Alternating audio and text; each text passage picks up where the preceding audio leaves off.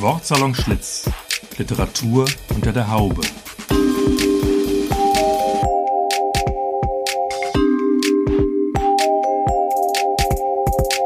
Ein Podcast über Literatur, Buch, Stadt und Szene aus dem ehemaligen Frisiersalon Schlitz in Frankfurt.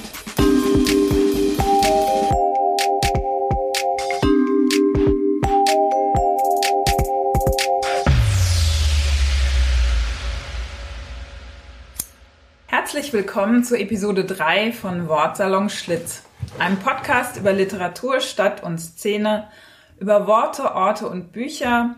Heute wieder aus dem ehemaligen Frisiersalon Schlitz in Frankfurt-Rödelheim. Ja, heute sitzen wir tatsächlich in unserem Frisiersalon Schlitz hier in Rödelheim zwischen unseren äh, Waschbecken. Und wir haben einen Live-Gast, der hierher gekommen ist. Das freut uns sehr. Das ist auch eine Premiere, nämlich zum ersten Mal haben wir äh, zum einen einen Live-Gast, der hier bei uns im äh, unserem Podcast-Studio sitzen. Zum anderen ist es auch ein Autor zum ersten Mal. Dalibor. Hi. Dalibor Markovic aus. Hallo. Herzlich willkommen bei uns. Dalibor Markovic aus Frankfurt. Ich hoffe, dass ich dich richtig bezeichne mit Dichter, Spoken Word Poet, Bühnenpoet. Ja, super. Toll. Äh, da kommt ja meistens die nächste Frage, die du auch schon mal in einem Text von dir verarbeitet hast. Und kann man davon leben? Ja, genau. Und klar, dann sagt, also ich würde sagen, äh, Deutschland ist ein Land, in dem man auch als Poet ganz normal leben kann. Das ändert sich natürlich, wenn man in andere Länder geht. Ich bin jetzt in letzter Zeit sehr häufig in Mexiko. Das ist dann schon eine andere Liga. Also mhm. dort zu behaupten, man sei Poet und könne davon leben, ist viel schwieriger. Und was, was die, was die Leute halt auch oft nicht so im Blick haben, äh, wenn man sagt, man sei in irgendeiner Form Künstler, ist aber im Prinzip unbekannt. Also ich bin jetzt nicht berühmt. Ja, mhm. ich will auch gar nicht berühmt sein. Und dann verstehen die nicht, dass man als unberühmter Künstler davon leben kann. Das finden Menschen mhm. meistens irgendwie schwierig nachzuvollziehen. Okay, ich kenne dich gar nicht aus dem Fernsehen. Wieso mhm. kannst du denn von deiner Kunst leben? Aber du lebst ja auch nicht nur von deiner Kunst allein. Ne? Du bist ja so zum einen der Künstler, der sich selber managt und dann bist du aber auch ein Veranstalter, Moderator und hast noch viele andere Funktionen deiner Person, die ja auch zu dieser ganzen Gemengelage beitragen, oder? Ja, obwohl das schon minim, also Veranstalter bin ich, ich bin erstens ungern, also das heißt nicht ungern, sondern ich bin einfach ein schlechter Veranstalter. Also ich mache das? das, ich mache das nicht so professionell wie alle anderen Sachen. Ja. Okay. Also ich bin bei meiner eigenen Kunst bin ich viel professioneller ich habe halt diese eine Veranstaltung, die ich halt sehr liebe, die mir ans Herz gewachsen ist und die ich jetzt schon seit Jahren mache. Das ist, äh, Was ist das? das, genau, der Hola Poetry Slam hier in Frankfurt in, in St. Peter. Kulturkirche genau. St. Peter, ja. Und das liebe ich halt äh, ohne Ende, das auch das zu veranstalten und so. Ich, es gab dann mal so einen Punkt, so vor ein paar Jahren, wo es auch hätte darauf hinauslaufen können, dass ich andere Veranstaltungen noch übernehme und moderiere. Überhaupt dieses Moderieren ist auch nicht so meine Welt. Mhm. Ja, ich mache das zwar bei meiner eigenen Veranstaltung, habe mir da so ein paar Dinge ausgedacht, die gut zu mir passen. Aber ich bin, ich wurde auch zum Beispiel einmal für eine Moderation gebucht, irgendwo anders hin. Und, äh, das lief nicht so gut. Da bin ich einfach nicht, das ist nicht meine Welt. Also ich bin nicht einer, der auf die Bühne geht und Sachen ankündigt. Ja. Also Künstler in der Kernkompetenz. Ja.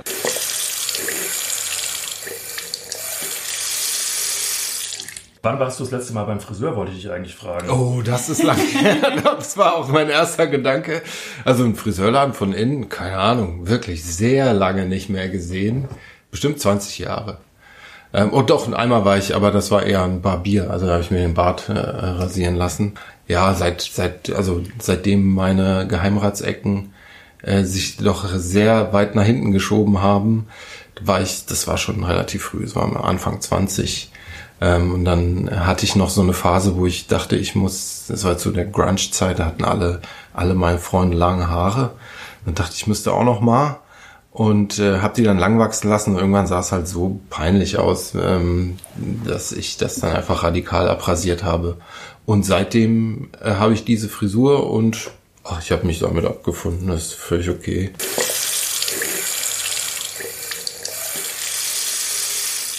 Ja, das mit der Frisur ist vermutlich wichtig, wenn du unterwegs bist. Äh, beziehungsweise es ist sehr wichtig, dass du da eine praktische Frisur hast, die nicht viel Arbeit macht. Denn das Ungewöhnliche bei dir ist ja, dass du als Dichter wirklich sehr viel in der Weltgeschichte unterwegs bist und deine Texte auf äh, zahlreichen internationalen Bühnen in aller Welt präsentieren kannst. Wie viel bist du denn so unterwegs in der Welt? Jetzt sind die letzten Monate natürlich nicht so viel, aber ähm, ansonsten schon relativ viel. Also auch was Auftritte oder in letzter Zeit, das kam neu hinzu als Dozent. Ich habe jetzt Dozententouren. Mhm. Also ich, eine wurde jetzt leider äh, aufgrund der Pandemie in, in Spanien abgesagt. Da wäre ich durch ich glaub, vier Universitäten gereist. Dasselbe hatte ich jetzt in England vor na, fast einem Jahr. Und das ist so eine neue Art, äh, nochmal die Welt zu sehen was halt toll war, also das war halt auch in Cambridge. Da war ich dann plötzlich in der University of mhm. Cambridge und durfte dann da übernachten auf dem Campus und ähm, Was lehrst du denn? Oder für was bist du Dozent? Für Bühnenpoesie. Also für wie, Bühnenpoesie, okay. Genau. Das, das kam jetzt quasi nochmal neu hinzu. Aber so vor zehn Jahren hat das angefangen auch mit Auftritten durchs Goethe-Institut. Ähm, die haben mich dann äh, durchs, durchs ganze Universum geschickt sozusagen. So dass ich behaupten kann, ich habe, habe auf jedem Kontinent performt, außer Australien. Mhm. Ja. Jedenfalls äh, fällt mir auf, immer wenn ich versuche, dich zu erreichen, ist es manchmal etwas kompliziert und dann sagst du irgendwie, äh, WLAN ist gerade schlecht. ja. äh, das heißt, du bist oft an Orten, wo das WLAN nicht so gut funktioniert. Äh, auch, ja. ja. Äh, machst du das auch gerne? Entziehst du dich gerne so ein bisschen irgendwie äh, Anfragen und bist dann auch gerne mal im Funkloch ähm, oder äh, ergibt sich das einfach durch das Tourennetz automatisch? Beides. Also ich bin schon gerne auch mal ein bisschen offline. Also dadurch, dass die Umgebung dann halt nicht, nicht so ist wie hier in Mitteleuropa, dass man mhm. vielleicht überall, obwohl das dann auch wieder nicht, zum Beispiel war jetzt wieder in Mexico City, dort gibt's halt WLAN mittlerweile auch auf der Straße. Es gibt so WLAN-Masten. Wenn man sich da drunter stellt, kriegt man umsonst WLAN und kann sich äh, einfach wieder orientieren, weil ich da keinen, ich habe da keinen äh, Daten mhm. auf meinem Handy was super gut ist. Ja, dann kann man mal wieder auf die Karte gucken oder überhaupt mal Nachrichten checken, ähm, was hier ja überhaupt nicht der Fall ist. Ja. Nee, das ist nicht der Fall. Ähm, und so, das changiert dann teilweise von, teilweise ist die WLAN-Umgebung auf der mhm. Welt besser als in Deutschland und teilweise sitzt man in irgendwelchen Wohnungen und ähm, kann nur davon träumen, äh, mal mhm. die E-Mails zu checken. Hast du denn einen Lieblingsort?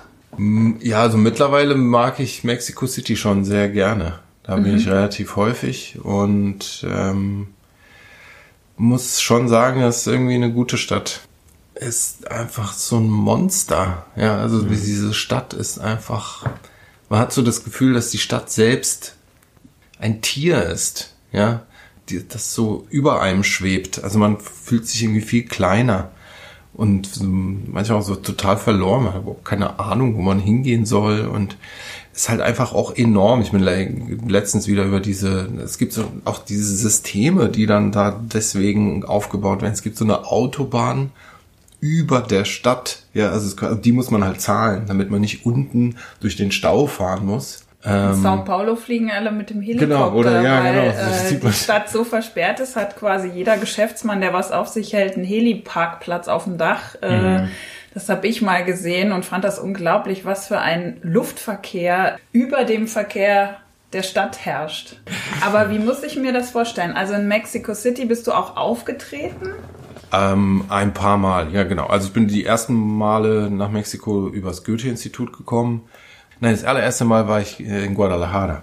In, bei der Buchmesse und dann bei der Wiedereröffnung des äh, Goethe-Instituts und so bin ich dann innerhalb von zwei, drei Jahren durch das Goethe-Institut mm, äh, zwar auch zwei, drei Mal nach Mexiko gekommen, habe das Land so kennengelernt. Ja, und in welcher Sprache? Das würde mich mal interessieren. Mit welcher Sprache gehst du da auf die Bühne? Auf Deutsch, auf Englisch?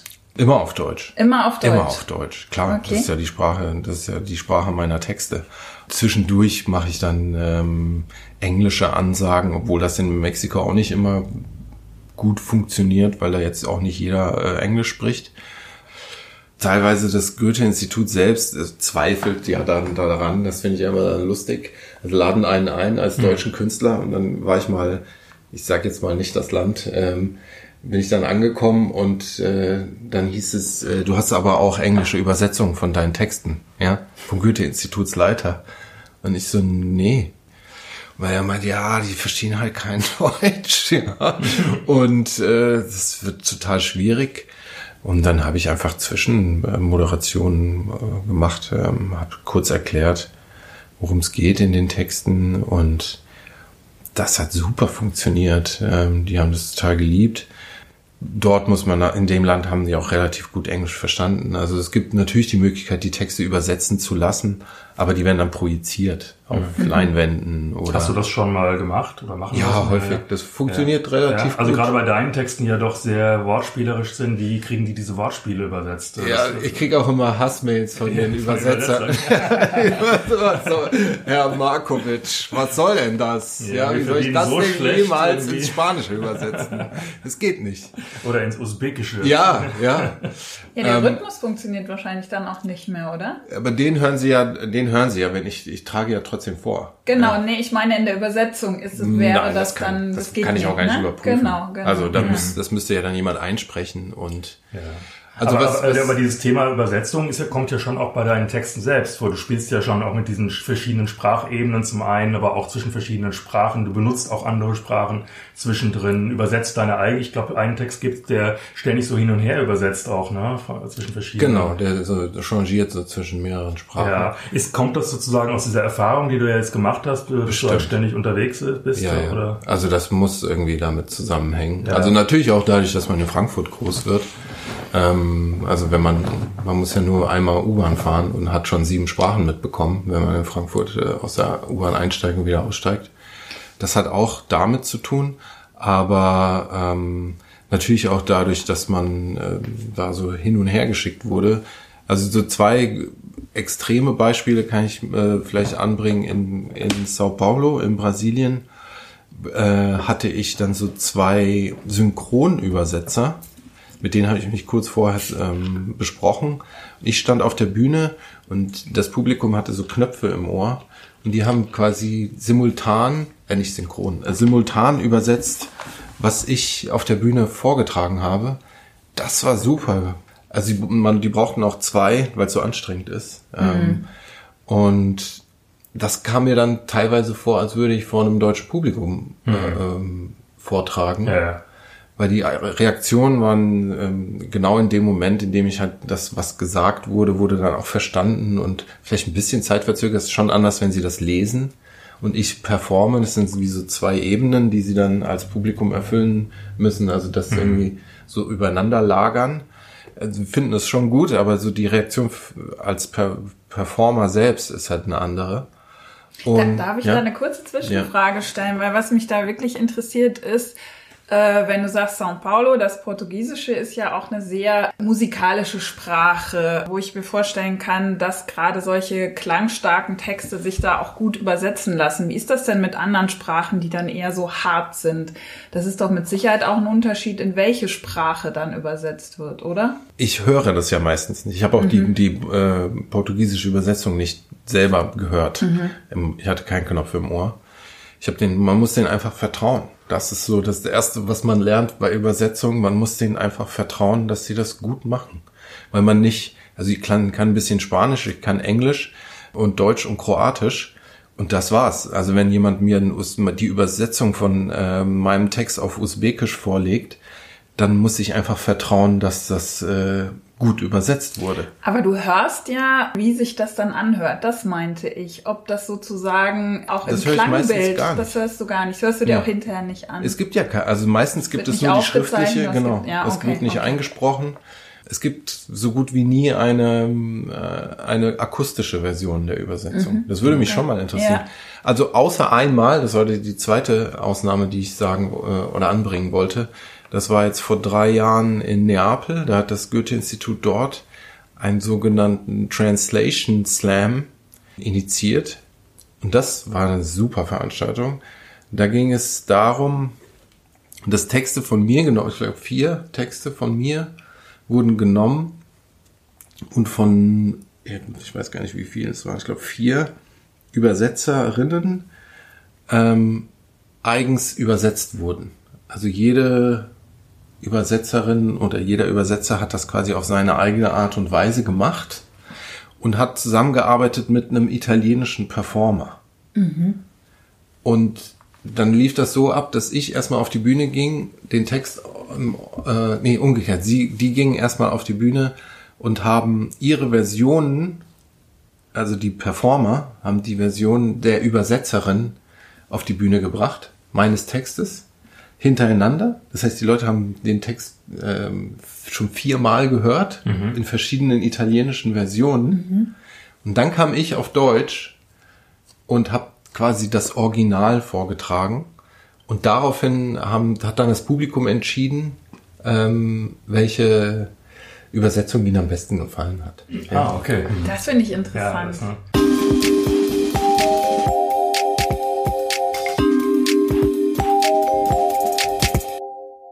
Ja, Dalibor, dann lass uns doch vielleicht mal was von deinen Texten hören. Das ist auch nur, also wirklich ein Beispiel für so Spoken Word. Ein strenges Rhythmusmusterbeispiel für Quereinsteiger.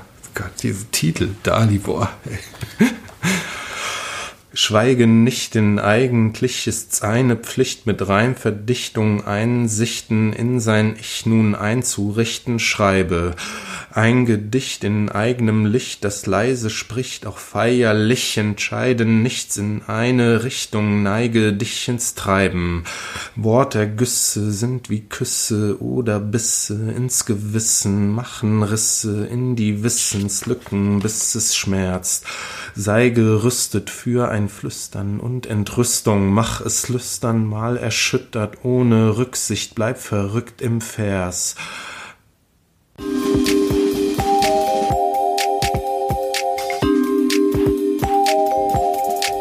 Genau, das muss man vielleicht noch dazu sagen, für die, die dich jetzt nicht kennen. Also so deine Spezialität ist ja schon irgendwie auch zum einen Beatbox und Text zu vermischen. Ich glaube, da gibt's nicht so viele, die das irgendwie machen. Äh, und aber auch äh, wirklich sehr, sehr stark mit, mit Wortspielen zu arbeiten, aber auch mit ja, also mit deiner Bühnenpräsenz natürlich. Ne? Also man könnte fast sagen, bisschen theatralisch. Ne? Also mhm. manche haben gedacht, du kommst vom Theater, hast aber, glaube ich, keine direkte nee, Theatererfahrung. Nein, ne? Ist, äh, ja. Wo kommt das eigentlich her bei dir, dieses Performen? Das ist eigentlich die einzige Art, wie ich mich auf eine Bühne getraut habe von Anfang mhm. an. Ähm, also wäre es gar nicht auf die Idee gekommen, dich mit dem Stuhl äh, hinter den Tisch zu setzen, mit einem Wasserglas und da einen Text vorzulesen? Niemals. Nein, das, Was war denn dein erster, erster Bühnenauftritt? Weißt du das, ne? Furchtbare Angst davor gehabt. Das hätte ich niemals gemacht. Mhm. Da, da, also ich fand es viel befreiender, das Mikro in die Hand zu nehmen und mich, mich zu bewegen. Kannst du dich erinnern an dein erstes Mal auf der Bühne? Ja, das war hier in Frankfurt, in, irgendwo im Nordend, in so einem Hinterhof. Ich weiß gar nicht, wie der Laden hieß. Ähm, ich weiß auch gar nicht, wie die Veranstalterin hieß. Ähm, das ist aber nicht Petra Seinstal. Doch, kann sein. Dichter? Nee, Dichter dran. Dichter dran, ja, genau. Ja, mhm. Und da gab's, ähm, das war eine Veranstaltung, die habe ich äh, besucht, also als Zuschauer, Zuhörer und danach gab es sowas wie ein Open Mic. Ja, die kannte ich ja noch von den ganzen Rap-Konzerten. Ähm, da bin ich dann auch, also bei den Rap-Konzerten bin ich auch immer auf die Bühne und habe dann gebeatboxt und so. Also das habe ich dann, also Bühnenerfahrung in dem Sinne hatte ich schon, aber nicht mit ähm, einem richtig eigenen Text. Ja, lief super. Also das Publikum blieb noch da und ich habe performt und ich, äh, das war drei Minuten Text aber auch direkt mit so Performance-Elementen, die ich mir vorher auch gar nicht überlegt habe. Das war dann einfach, kam mir so vor, als müsste das irgendwie so sein. Ja, anders geht das ja nicht, sonst weiß ich nicht, sonst komme ich mir irgendwie selber komisch vor und ähm, und die fanden das ganz gut und dann ähm, hat sie mir, glaube ich, gesagt, dass ich zu euch gehen soll, zum, zum Poetry Slam. Genau, genau, und dann bin ich zwei Wochen später bei euch aufgetaucht. Hm. Und dann ähm, habe mich gefragt, wie ich denn heiße. Dann habe ich gesagt, ja, also das war dann so eine ganz normale Antwort. Also ich dachte, man, der, ich werde jetzt nach meinem Vornamen gefragt. Dann habe ich gesagt, ja, ich heiße Dalibor. Und dann äh, wurde ich auch als Dalibor angekündigt. Da war ich sehr lange erstmal nur der Dalibor, der Dalibor ja. auf der Bühne. Was, was, äh, welche Rolle spielt denn Musik in deinen künstlerischen äh, Aktivitäten? Hm, eine, ja, eine sehr erhebliche. Also sie ist so die, so eine Art Schwingungsfaktor, den ich brauche, um überhaupt schreiben zu können. Das heißt, du hörst Musik beim Schreiben? Ja, ja, permanent. Immer? Immer. Und immer was Rhythmisches oder ist das egal? Das ist mittlerweile auch egal. Ähm, Könnte auch also Musik sein oder. Ja, also ich muss die Musik schon mögen. Also wenn ich die Musik nicht mag, kann ich nicht schreiben. ja, ja, klar, aber Ähm, es äh, muss nicht Rap oder Hip-Hop Nein, oder nein, irgendwie nein, so. nee, schon lange nicht. Was, was ist die Bühne für ein Ort für dich? Ist das ein Ort, wo du dich irgendwie ausleben kannst, äh, ein, ein, ein Sicherheitsort oder ähm, ja, wie würdest du die Bühne für dich, oder kann die Bühne überall sein, kann die Straßenbühne sein, die Bühne ist da, wo du bist? Oder was für eine Bühne brauchst du? Also man wird schon so ein bisschen picky so mit Ja. der Zeit. Ja, also klar, früher, also als, als man so angefangen hat, dann war wirklich überall die Bühne. Dann hat man irgendwie diese, ist man auf der Straße aufgetreten, in Hinterhöfen, morgens, mittags, abends, überall, äh, wo irgendein Veranstalter gedacht hat, das wäre eine gute Idee, hier aufzutreten, auf Messen, was ja ein furchtbarer Ort ist, um aufzutreten.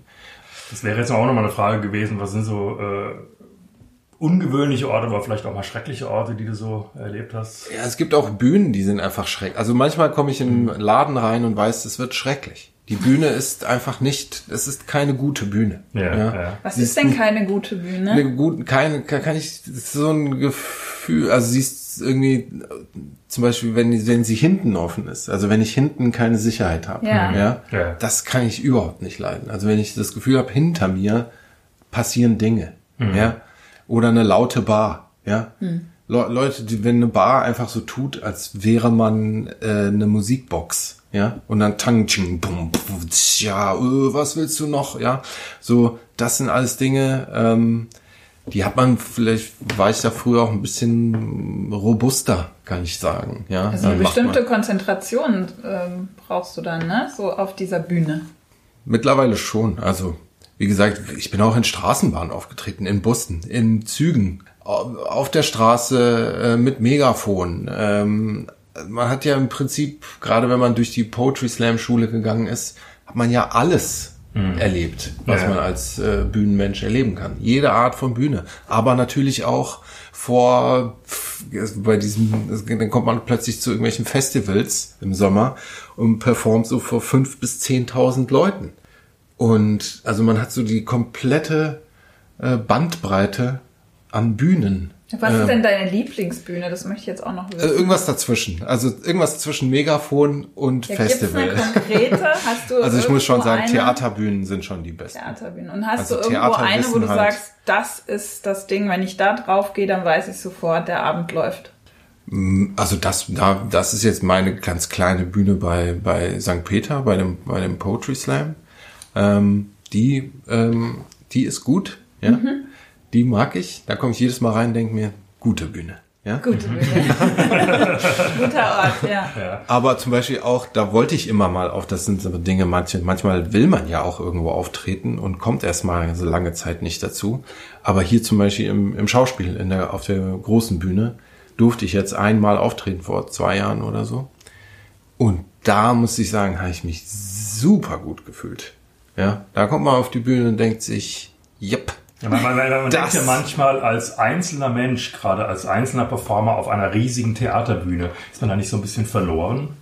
Weil die Bühne ist dann einfach so exorbitant groß. Aber das, das mag ich eigentlich. Da ist viel Luft, viel Raum, da kann man, die muss man ja nicht nutzen. Ja, Also man aber du ja- bewegst dich schon gerne auch auf der Bühne. Ja, Du ja. läufst auch umher dann und Obwohl ich dann irgendwann auch so, so für Ja. mich entschieden habe, dass ich auch mal versuchen müsste, es nicht zu tun. Also wie das denn wäre. Und da habe ich mir extra einen Text dafür geschrieben, der mich zwingt, am Mikrofon, im, am Mikroständer zu bleiben. Und das war dann auch eine neue Erfahrung. Das geht auch. Okay. Auch gut.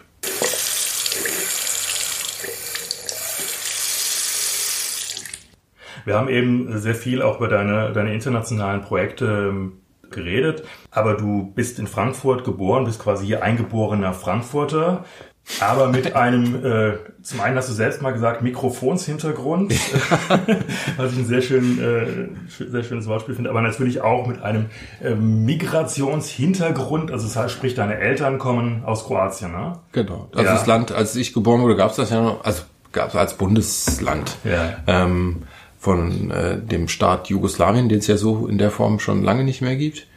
Ähm, das heißt, ich bin ge geboren als Jugoslawe in Deutschland und ähm, wurde dann gezwungenermaßen, also was heißt gezwungener, den Umständen äh, geschuldet, äh, zu einem Kroaten und habe mittlerweile auch die deutsche Staatsbürgerschaft.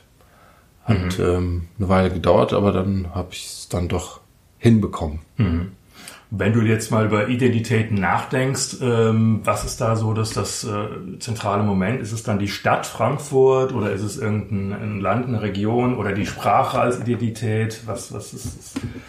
Also dadurch, dass ich ja in einem äh, mit einer selbst zerfallenden Nationalität aufgewachsen bin, waren Nationalitäten für mich von Anfang an irgendwie was Komisches. Es ist irgendwas, das das kann sich von selber auflösen, das verläuft, dann kriegt man plötzlich eine neue, lebt aber in einem ganz anderen Land. Das heißt, mit Nationalitäten konnte ich mich nie identifizieren. Das war mir immer auch was andere, ob die jetzt aus, äh, keine Ahnung, Singapur oder aus Ungarn kommen, ist mir auch völlig Wumpe, weil es nichts bedeutet. Aber du repräsentierst Deutschland, wenn du mit dem Goethe-Institut unterwegs bist, genau. interessanterweise. Ne? Also, also mehr als mir eigentlich lieb ist, ja. ich gehe immerhin, um die deutsche Sprache äh, ja, zu ja. repräsentieren. Und das war auch eine neue Erfahrung. Im Ausland ist, bin ich dann der Deutsche. Ja.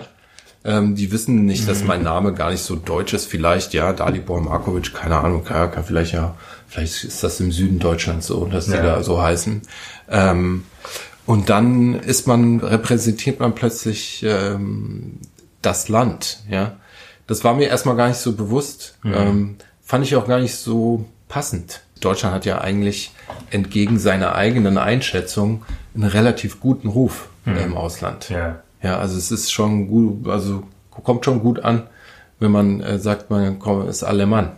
Ja, und spielt das äh, dieses Thema Herkunft, Identität in deinen Texten eine Rolle? Eigentlich schon, würde ich sagen. Ne? Also, aber in welcher Form nimmst du das auf? Also was? Ja, so oft auch eher sprachlich als jetzt irgendwie was die Identität angeht. Und daran arbeite ich mich eher ab oder auch daran festzustellen oder die Leute feststellen zu lassen, dass es ja im Prinzip jetzt doch nicht so wichtig sein kann, einfach. Welche Nationalität man besitzt. Auch gerade wieder so in dieser Stadt. Ich finde, Frankfurt ist eine Stadt, die einen super auf die Welt vorbereitet. Ja, also ich habe mich nie irgendwie, man ist völlig vorbereitet auf viele Möglichkeiten, die einem so passieren, sei es jetzt in Usbekistan oder in Mexico City. Man ähm, hat viele, viele Nationalitäten, viele Kulturen schon kennengelernt.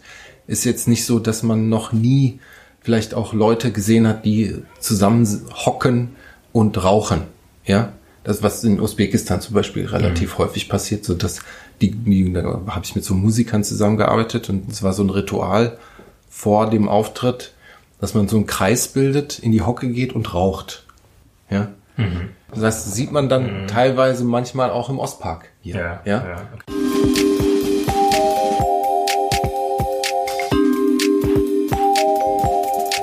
Ja, jetzt wollten wir nochmal auf das Thema Bücher auch zu sprechen kommen. Du bist ja eigentlich Bühnenpoet von Hause aus und mit äh, langjähriger Erfahrung auf der Bühne, hast aber schon immer mal gelegentlich auch ein Buch rausgehauen. Ich glaube, ich habe hier drei Bücher von dir.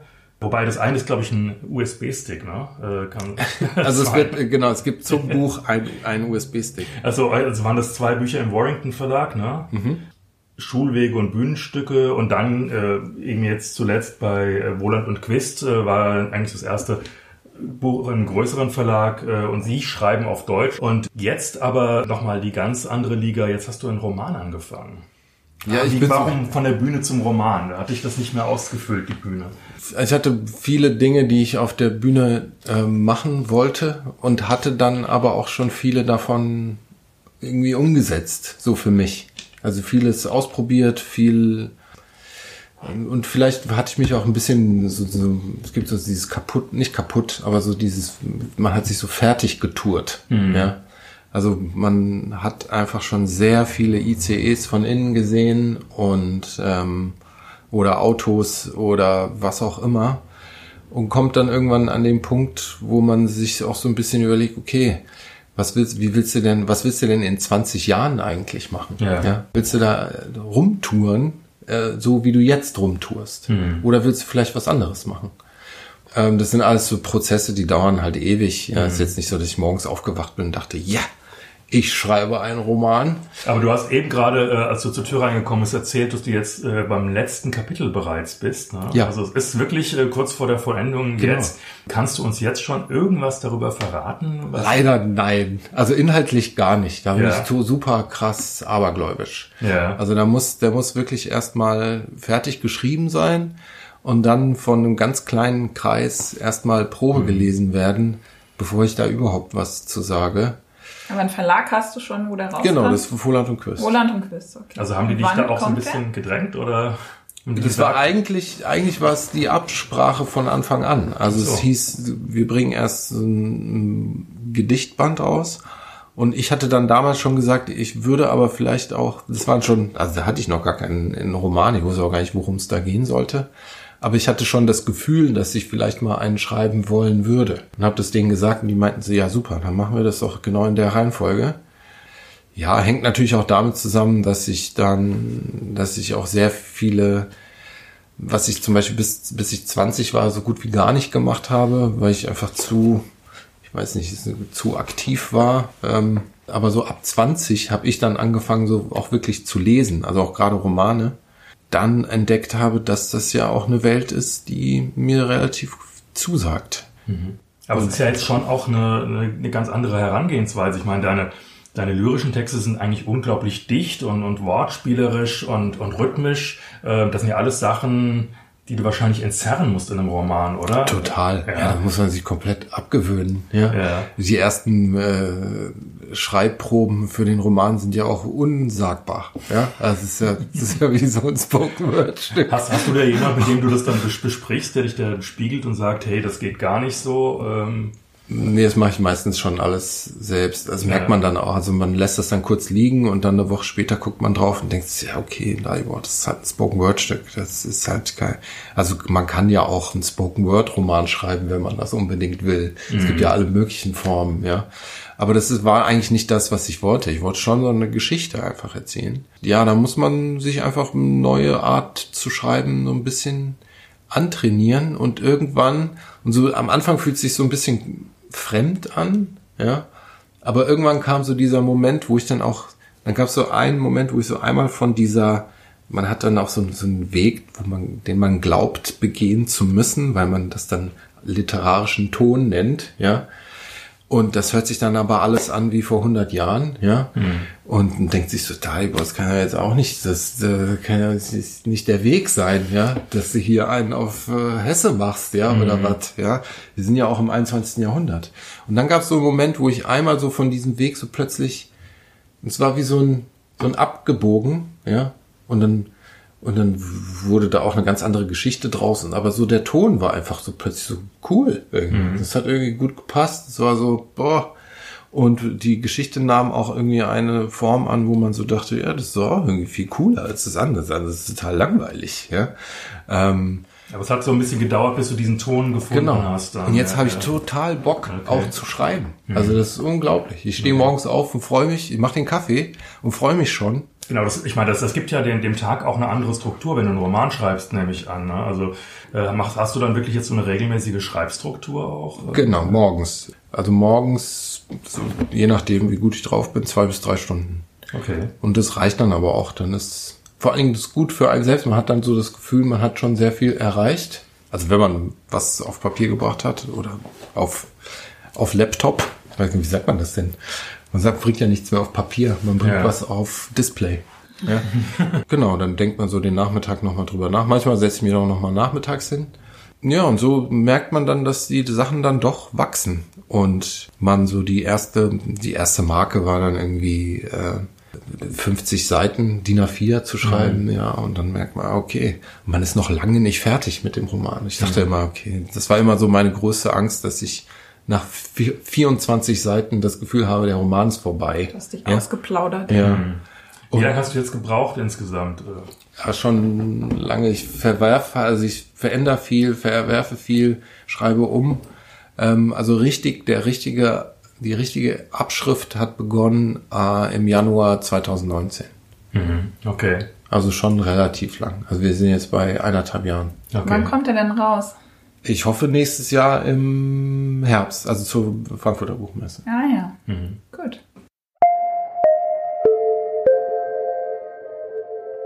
Aus dem Regal gezogen. Wir hatten die Idee, Bücher, die eine, sagen wir, ungewöhnliche Sprache haben.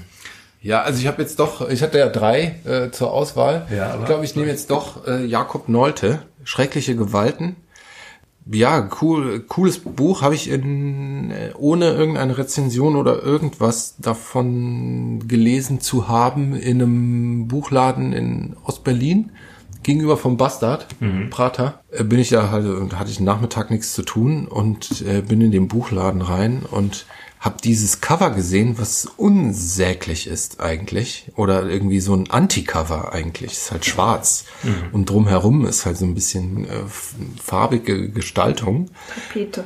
Genau. Auch ein sehr merkwürdiger Titel, Schreckliche Gewalten. Ja, man weiß gar nicht, ob das gut oder schlecht ist als Titel. Und habe dann in die erste, so die erste Seite reingelesen. Und ich habe ja immer die, also ich lese Bücher bis zur zehnten Seite, wenn sie mich dann interessieren, bis zur hundertsten, wenn sie mich dann interessieren, äh, zu Ende. Ja.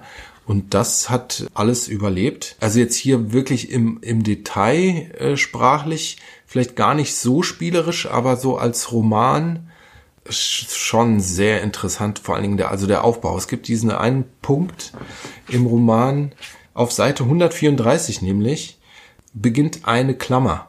Also es wird dann, es wird von Sophia Hirsch gesprochen, die eine der späteren Ha- Hauptfiguren des Romans ist.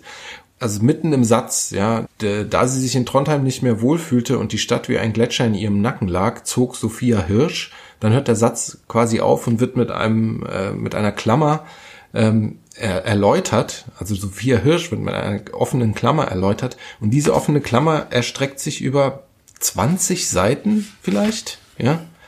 Vielleicht auch mehr, ich weiß jetzt nicht genau, wo sie endet.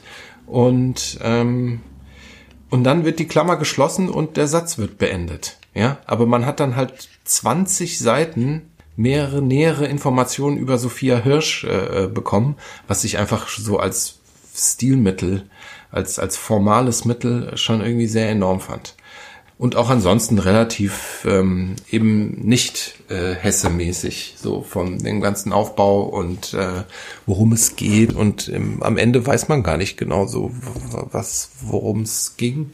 Es war aber ein geiles Buch. Ja, also man liest es so und denkt Ja. sich, das ist cool.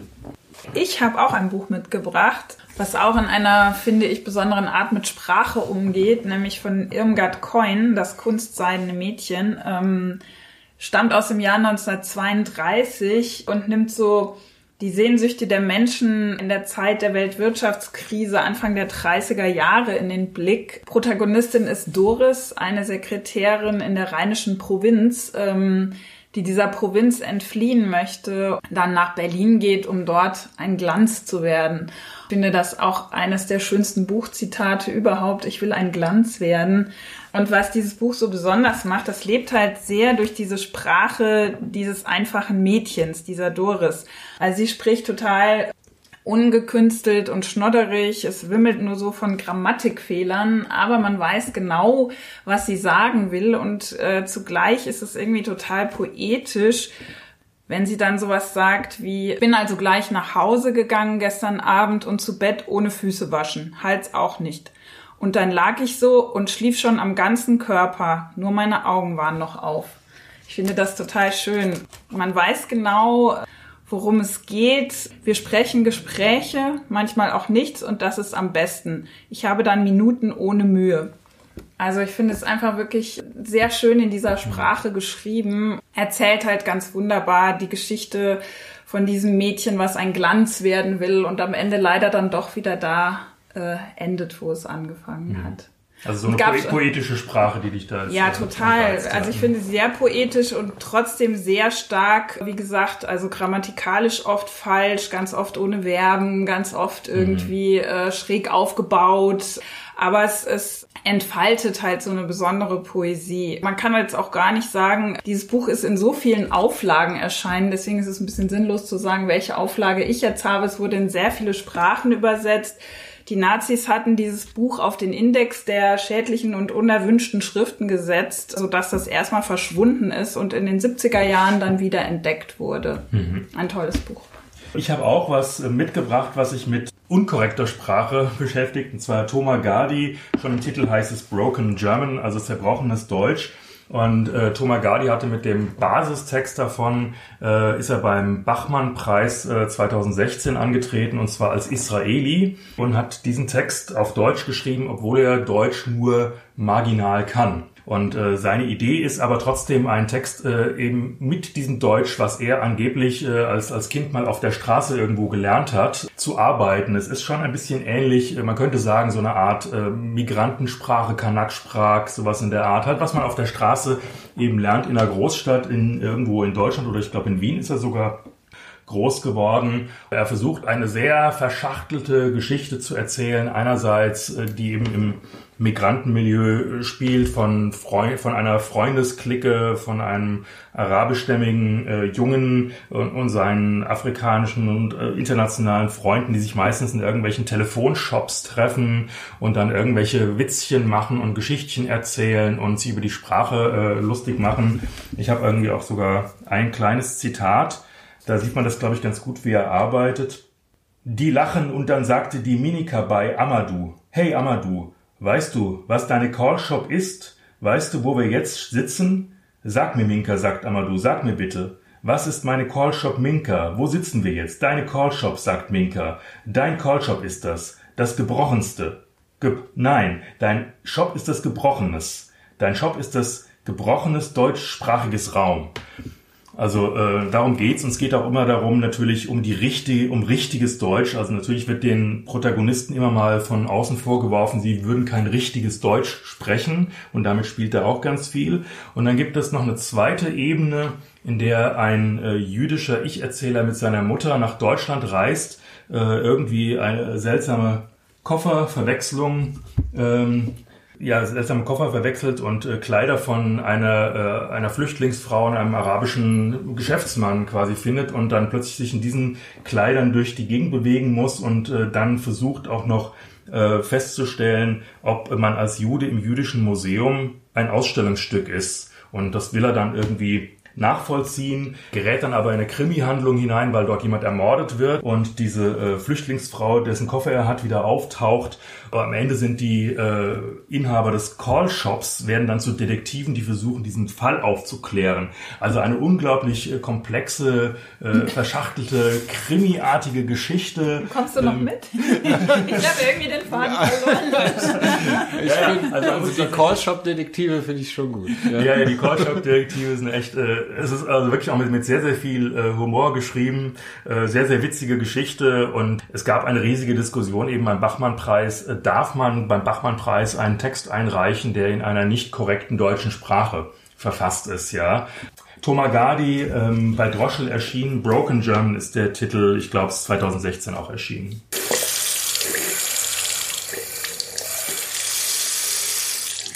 Ich glaube, dann sind wir am Ende äh, unserer heutigen Episode angelangt. Vielen Dank, dass du uns besucht hast hier in unserem Friseursalon.